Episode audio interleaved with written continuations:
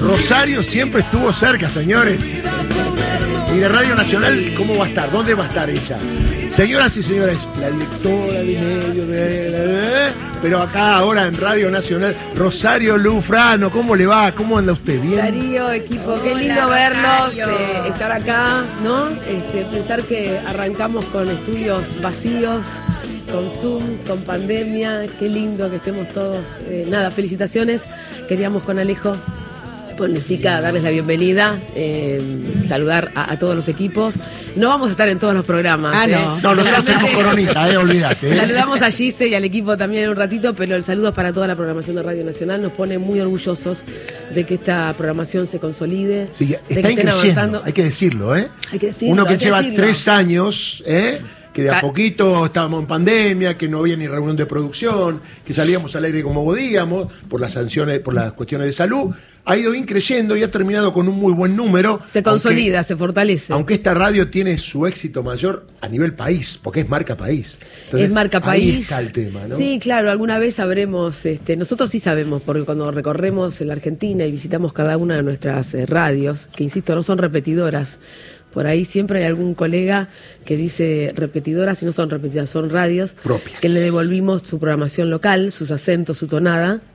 Sabemos cómo se escucha Radio Nacional, la importancia del servicio que da Radio Nacional, todavía del mensaje al poblador, aunque esto suene de otras épocas, sigue ocurriendo en muchos sitios del país. Entonces me parece que todos los que hacemos en Radio Nacional, cada uno de su puesto, tiene que estar orgulloso. ¿Cómo se nota que sos una mujer de radio? Ay, cómo me gusta Porque- la radio. ¿Sabes por qué? Porque los ojitos Cortito te y al pie, sí, cortito y al Los pie. ojitos te brillan y es como alguien que entra Y a un extraño, lugar la radio la que le encanta estar. Mirá que yo eh, le debo mucho a la televisión, pero ¿Seguro? debo decir que extraño mucho la radio. Sí. Pero la radio es magia, mira, uno que también trabaja en medios televisivos, por ahí va por la calle y alguien se da vuelta y te dice, ¿vos sos fulano de tal? Ah, y uno porque habla de la tele y dice, "Ah, me conoce de... Mm. No, por la voz te dice. La voz. Sí, a mí me pasa Te saqué por la voz. Es una magia. El tachero, ahí. Dice, yo esa voz la conozco. Sí, ¿Te habrá pasado, no? Sí, muchas veces. Muchas veces. Muchas Dice, veces. Uno dice, no es la imagen. No, No, no. muchas la veces. magia no es la imagen, la magia es la voz. Y digo, te veo... Son muchos muy- años también, Darío. No, pero te digamos, veo- pero son muchos años. ¿Sabes que te veo? Te veo una alegría de estar acá en la radio. Te Absolutamente. veo una alegría, te veo re contenta, en serio, te lo digo. Es mucho que no te estoy, por eso se lo dije a Alejo, lo llamé el otro día y le digo, me encantaría, aunque sea darles la bienvenida, no puedo estar en todos los programas, este, pero digo, ¿por qué no vamos? Y arrancamos con, con los primeros, que son, que son ustedes, aunque bueno, eh, tuvimos a Chelo desde la Antártida, que lo vengo Hermoso. escuchando de 6 a 7, eso sí que es otra maravilla, ¿eh? Otra maravilla de Radio Nacional, Gustavo, ¿verdad? Sí, Gustavo de No, es 7 a increíble. 10. Ah, bueno. vos, sí, Es claro. increíble, aunque- No, bueno, pero digo, Chelo, porque está allá. Sí, lo tenemos sí, allá hasta sí. el 10, ¿no? Sí. Hasta, esta, hasta este viernes. Tenemos una linda noticia. ¿Se queda más? El lunes que no viene- vuelve, en realidad lo dejamos Antártida Sí, el sí. año. No, no. Eh, ¿Sabés qué pensamos? Pensamos que. Dejarlo un año, sí. Sí, lo- Te lo veo los ojitos a vos también, como dice Sí, Darío. lo llevamos a, dejar un año en la lo llevamos a Marambio a partir del lunes que viene, porque Ah, nunca sí. hicimos desde Marambio Buenísimo. programa y Para hay muchísimas cosas para ¿te das contar. cuenta que llevan una base que se está desarmando? Así que, así que lo vamos a dejar en Marambio unos días. Y, No, y bueno. bienvenido para nosotros. No, y hoy sumamos a Pablo Bassi, el que va a transmitir sí. para Santo Tomé desde la Antártida. Así ¡Qué que grande! es- es sí, la sensación es No, maravillosa. ahora que están los tres, yo personalmente les quiero agradecer la posibilidad de tener una hora más, porque este horario está bueno pelearlo, ¿eh? porque nosotros peleamos desde atrás, pero vamos para adelante. Es un año, Intenso, importante. yo lo llamo, usted tómelo como quiera, la batalla final. ¿Bien? Entre dos proyectos de país, o un proyecto de país y uno de patria, donde eventualmente uno tiene que contarle a la gente de qué va una cosa y de qué va la otra. Y después la gente toma su propia conclusión y actúa en consecuencia, ¿no? Pero el tema es que acá no se opera, no hay fake news, No. se dice la verdad. Sí. Primero los hechos y después la opinión. Entonces acá tenemos un montón de opinión, amplitud de opiniones, pero los hechos son sagrados. Y la verdad que últimamente en los medios, a veces los hechos se los cambia, y si te cambian los hechos, tu opinión también cambió. Después, ¿cómo haces para volver para atrás? Porque el hecho no era el que te contaba, ¿no? Digo que hay un trabajo muy fuerte Sí, en los medios de comunicación para lograr restablecer la verdad. La verdad de los hechos, no la verdad que vos creés que es tu verdad. No, la verdad que todos pensamos que es la verdad, ¿no? Hay un mecanismo que es instalar un título respecto de algo que ocurre y ese título es absolutamente engañoso y el poder de concentración mediática que existe en la Argentina hace que el que recibe eso eh, defina eh, en su concepción, en su prejuicio o en su opinión que es así como te lo están diciendo. Cuesta mucho trabajo desandarlo Totalmente. y contar, porque venía escuchando lo que estaban hablando, la unidad, la mesa electoral que tiene que perseguir, que estaba recién diciendo eh, Gustavo, y yo creo que en definitiva como comunicadores sociales tenemos el deber de contar qué se hizo. Porque está instalado algo así como que este gobierno no hizo nada. Tal cual, ¿no? tal cual. Que eh, pasa sin pena ni gloria. Es, y si te pones a repasar todo lo que hizo el gobierno y de dónde venía este gobierno y con las dificultades externas Y que le tocó. que ha Sí, tenido claro. este gobierno, me parece que hay que tener otra mirada. ¿no? Cuando repasaba recién Gustavo la cantidad de pymes destruidas, la cantidad de puestos de trabajo destruidos, la deuda im- impresionante que nos han dejado, la fuga de esa deuda, porque ¿dónde está la deuda? Escuchaba recién en el panorama o en el, mejor en el boletín al presidente de la Nación decir, eh, ¿por qué no hicieron aunque sea el acueducto? ¿no? Claro. Eh, Algo. eh, el gasoducto, ¿por qué no, no, no lo pusieron en los recursos que necesitaba la Argentina? Bueno, no se hizo nada. Y se tuvo que hacer en este gobierno con todas esas dificultades. Bueno, y lo que se está pagando ahora al exterior tiene que ver con la deuda que generó Mauricio Macri. Claro, eso Porque- también hay que recalcarlo porque quizás algunas personas distraídas dicen que esta de la deuda la contrajo este gobierno. Claro, ¿no? sí, y se te lo instalan, y como dijiste vos, una vez que te lo instalaron, ¿cómo lo das vuelta? Que son pesos, de cada tres pesos, dos era la deuda anterior. ¿te Ah, acordás? sí, claro, sí, ese, el cuento. Porque tienen todos los medios que Y te- son recordando, por ejemplo, a Duhovne cuando dijo que el país estaba desendeudado, ¿no? Lo dijeron Tal ellos, cual, digo, no, ni siquiera hay que cual, inventar cual. nada. No, y, de- y- y hace poquito estaba viendo un comentario de Pañi respecto del tema del atentado a la presidenta, que está. Duhovne, digo, el naturalizado. ministro de Economía, Sí, ¿no? sí, Perdón sí. que Sí, lo dije sí. así como si todo el mundo supiera. Eh, la Choco Arroz, dígalo, lo- la gente lo va a reconocer un poco más. Y que la pagaba con plata del Estado. Acuérdense. señor, por supuesto. Y además, un día hizo una cena en su casa, invitó a gente del Fondo Su casa Monetario. no, en el No, su baldío. casa al baldío. En el baldío. ¿Vos decís con la nuestra? Él la hizo con la nuestra. Decía que el otro día Pañi dijo que los que atentaron contra Cristina tienen abogados muy importantes y nunca se lo, se lo explicaba él. Y lo dijo Pañi, Sí. no lo dijo alguien eh, del otro lado. Entonces dijo, digo, ¿cómo naturalizamos que en la Argentina se intentó matar a una vicepresidenta y no pasa nada? No, no, no, no es un tema que se hable, que se instale, y sin embargo, cuando los medios deciden otro tema, te lo instalan en la tapa, y vos decís, ¿cómo hacemos para explicarle a la gente? Yo sufro mucho porque digo, no es así. Yo cada vez que leo un diario digo, no es así. Mi mujer me dice, ¿qué te pasa? No es así. ¿Y qué hago? ¿Y cómo lo doy vuelta? Por suerte hay mucha gente que nos sigue, hay mucha gente que nos escucha y yo con hablar en la esquina, en el bar, con cualquiera y aclararle me quedo tranquilo. Porque mucha gente que esté equivocada, vos le aclarás, le contás cómo son las cosas y se queda sin argumentos. Sí, también hay otro sector que aunque le digas eh, Sí. como parte de un prejuicio y eh, considera que vos estás hablando desde otra posición ideológica, lo que hace es rechazar inmediatamente lo que estás explicando. Cuando en definitiva lo único que estás haciendo es dar datos. No, Totalmente. no, estás- no estamos opinando, ¿eh? estamos dando un dato concreto de lo que sucedió. Está claro. Recién recordábamos el tema de las vacunas. Lo de la vacuna fue un éxito.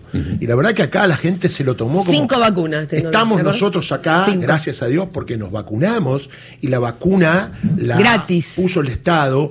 Y yo lo digo siempre, en todos mis programas, te guste o no te guste, por un tema temporal, te vacunó el peronismo en la Argentina. Te vacunó el peronismo, ¿está claro? Entonces digo, bueno, esto no te olvidas más, porque hubo mucha gente que lamentablemente la pasó mal, falleció, y que sin embargo, gracias a eso, y gracias a un dinero que salió del Estado para comprar las vacunas, volvió al pueblo. ¿Dónde? En los brazos. Y digo, con esto deberán pasar en muchas cosas, y por eso hablaba él de la mesa política y lo que viene, que tiene que ver con entender que si no hay un Estado presente, la verdad que el mercado se lleva puesto a los que menos tienen, ¿no? Hay que entenderlo así. Sí, Y más ese, también. ese- ese es el cuento. Y más que, más que los que menos tienen. Tal cual. Y más que los que menos tienen. Sí, sí. Porque estamos hablando de que la clase media está ahí, ¿no? Y el de la clase media hay que explicarle, bueno, todos somos clase media, que arriba, allá, no va a llegar nunca. Está más cerca de llegar abajo que arriba. Digo, en las posibilidades de vaivenes que hay en la Argentina, hasta tanto se mejore la distribución de la riqueza, que es un proceso- mucho más largo. ¿Sabes qué me parece mucho- también que hacer el ejercicio de mirar un poquito qué pasa afuera? Sí, no. Viste bueno. que a veces nos miramos tanto el ombligo eh, con esta cosa de, bueno, este país de mierda, ¿no?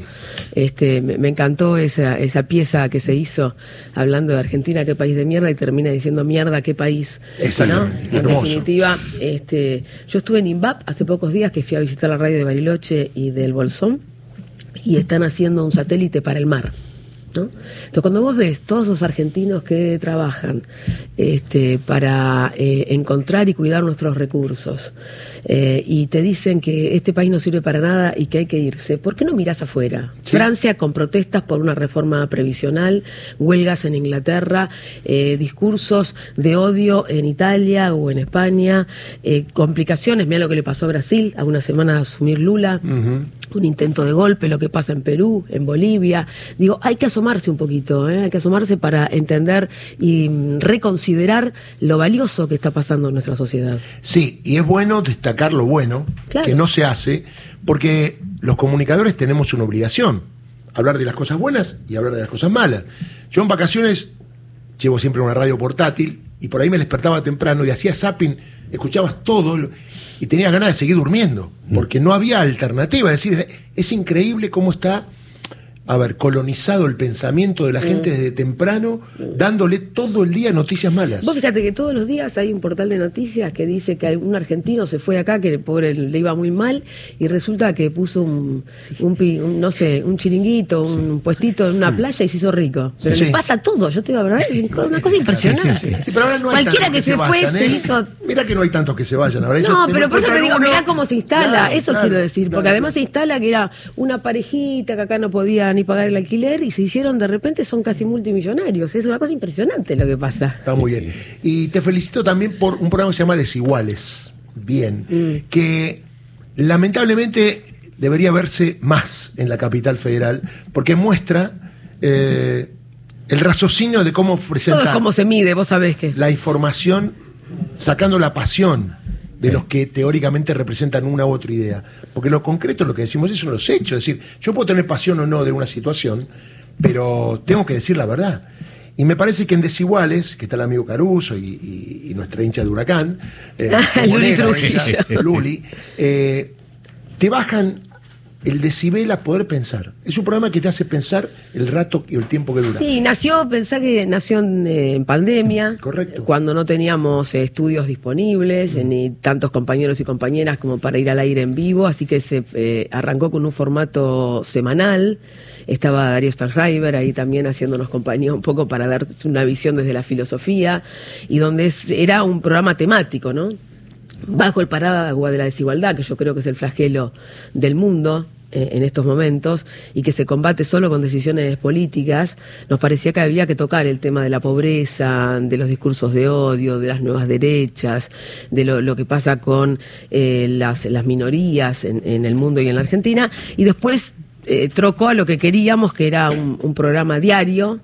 Eh, que por supuesto el diario te lleva a una cosa de actualidad, de, lo que, de lo que va pasando, pero siempre con un debate serio, con datos, con profesionales de excelencia. Y han sido injustamente castigados porque he leído algunas notas que decían que a desiguales van todos del oficialismo. Nada que ver. Todos los días que veo va gente también No, hay de, hay, hay- lado, hay de todo, el que no viene es porque no quiere, Tal cual, pues es está así. invitado, pero bueno, ya eso lo mostramos en un videíto, porque además esto lo dicen integrantes de la oposición en el Congreso, a los gritos, Tal cacareando, cual, tal cual. les interesa el cacareo, pero bueno, al cacareo van respuestas concretas. Bueno, ha sido contundente. Eh, a partir de mañana. A partir de mañana me clavan la una nota de diaria de Rosario Lufrano en pase lo que pase. Che, Rosario, gracias, felicitaciones por el mundial, porque más allá de lo que planearon, terminó con éxito. Ay, no sí. ocurre muy seguido, ¿eh? En tu gestión, Argentina salió campeón del mundo. La verdad Esto que no te lo saca nadie. impresionante. Y la Copa América tuvimos. Y la Copa América Y también. tuvimos los 100 años de radio Así y que- tuvimos los 70 años del canal. Nos agarraron como todos los eh, redondos, sí, muy bueno. Pero te digo la verdad, fue un trabajo enorme, muy austero, con perspectiva de género, federal, tanto en la radio como en, en la televisión.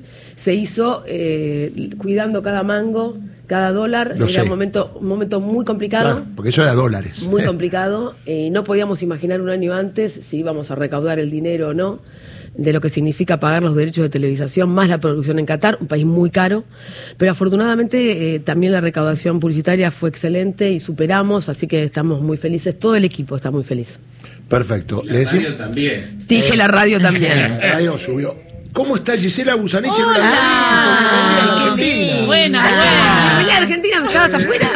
Eh, Me, me tomé unas vacaciones largas, ¿eh? Muy bien, bien. bien, descansé bastante y ahora estamos preparados con todo el Ay, equipo para bueno. arrancar. Ahí vamos, Qué ¿eh? bien. Hasta las 12 y bueno, y muy expectantes con el tema de hoy a nivel judicial, El ¿no? fallo. La- la- el Sí. fallo del, por el asesinato de Fernando Baez Sosa.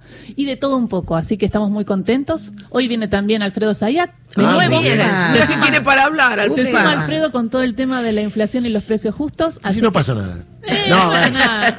Eh, no, interesante hoy lo que va a pasar en Dolores y también como Canal 7 ha cubierto el caso, distinto a otros medios, no generando ya la respuesta judicial que no se sabe y son los jueces los que tienen que resolver un hecho ajustado a derecho. Entonces, me parece de instalar, como han hecho muchos medios, lo que va a pasar, que todavía no sabemos, porque hay un background de posibilidades, desde una absolución hasta una condena perpetua. Miren que el Código Penal tiene muchos artículos en el medio. Sí. Entonces me parece muy bueno el tratamiento y digo que nosotros como comunicadores, más allá del dolor, la bronca, decir lo que queramos de los autores del hecho, tenemos que separar un poquito. No podemos hablar como el bar de la esquina e insultar o catapultar a los que son los autores del hecho, sino acá está la justicia. Sepan ustedes que ningún juez cuando condena a alguien a perpetua le dice te condeno a perpetua porque sos un hijo de... No, dice te condeno a perpetua. Sin embargo se instala que son lo que teóricamente muchos piensan que son estos pibes, cuando en realidad están a punto de recibir una condena, que puede ser perpetua, homicidio simple, lo que sea, y el rol de los comunicadores debe ser contar lo que dicen los jueces. Pero no ¿sabes qué pasa, ponerle a los Darío? jueces... Hace mucho tiempo, hace mucho tiempo, ¿eh? uno está en los medios hace unos cuantos años, es que los medios de comunicación empezaron a reemplazar, quizás por un poder judicial que no está a la altura en muchas ocasiones, eh, lo- la instrumentación, los expedientes, los procedimientos, los códigos, y se dice cualquier cosa, Tal cual, ¿eh? tal cual. eh, con un enorme desconocimiento, con una gran ignorancia sobre qué significa un juicio, qué significa una imputación, una indagatoria, un procesamiento, un juicio oral. Digamos, eh, se habla sin saber, Y las ni pruebas, siquiera ¿no? conociendo el argot. Entonces se instala eh, una condena pública eh, que puede ir o no de la mano de lo que el Poder Judicial, porque los expedientes son una cosa, lo que se dice en los medios es otra. Muchas veces, y vos lo sabés mejor que yo, eh, alguien en una radio, en una televisión, dice algo y cuando va al expediente dice otra cosa. Cuando lo cita un juez no dice lo mismo que está diciendo en la radio o en la Y todo lo televisión. que no está en el expediente no existe. Lo que no está en el La expediente máxima. no existe y lo que no se pudo probar, no se pudo probar. No se puede inventar. Así debe manejarse eh, un poder judicial Mira, yo hace varios años escribí un libro que se llama Injusticia Mediática cuando el periodismo quiere ser juez. Claro. Uy, qué relevancia, ¿no? Qué vigencia. Fue creciendo. Y más el indignómetro, ¿no? De los periodistas que quieren determinado fallo e insisten en determinado fallo, ¿no? Porque acá el kit es qué va a pasar, si fue premeditado o no, y eso va a cambiar todo, Y incluso la pregunta. ¿los periodistas se van a seguir ocupando después del hecho de lo que pasa en los boliches a la noche cuando van a bailar los pibes? Además, porque el debate 15 días no cultural, caso, el ¿eh? debate cultural no se terminó de dar, ¿no? De lo que está sucediendo y hoy también siguen habiendo peleas en todos lados. y se- Permanentemente. Y se, podría haber como no aprovechado. resulta muerte, es como que pasa a segundo plano. Sí. Pero digo, el rol de los medios, lamentablemente en materia judicial, una vez un amigo me dijo, hay tres verdades, y está escrito en el libro. La verdad histórica, que es lo que pasó, Mm. la verdad jurídica, que es lo que se puede probar, o la verdad mediática. Y me preguntó, ¿a qué no sabes con qué se queda la gente? La con la verdad mediática. Sí, que yo no la llamaría verdad. Exactamente. Amiga Rosario, un abrazo grande, te quiero mucho, gracias por no, estar. por ¿eh? favor, un placer que Gracias estén acá y eh, la verdad, merd, merd para todo el año. Y la vida en rosa, la vida en rosa, muy bien. Señoras y nos vamos, son las 10. Gisela, querida, tu equipo.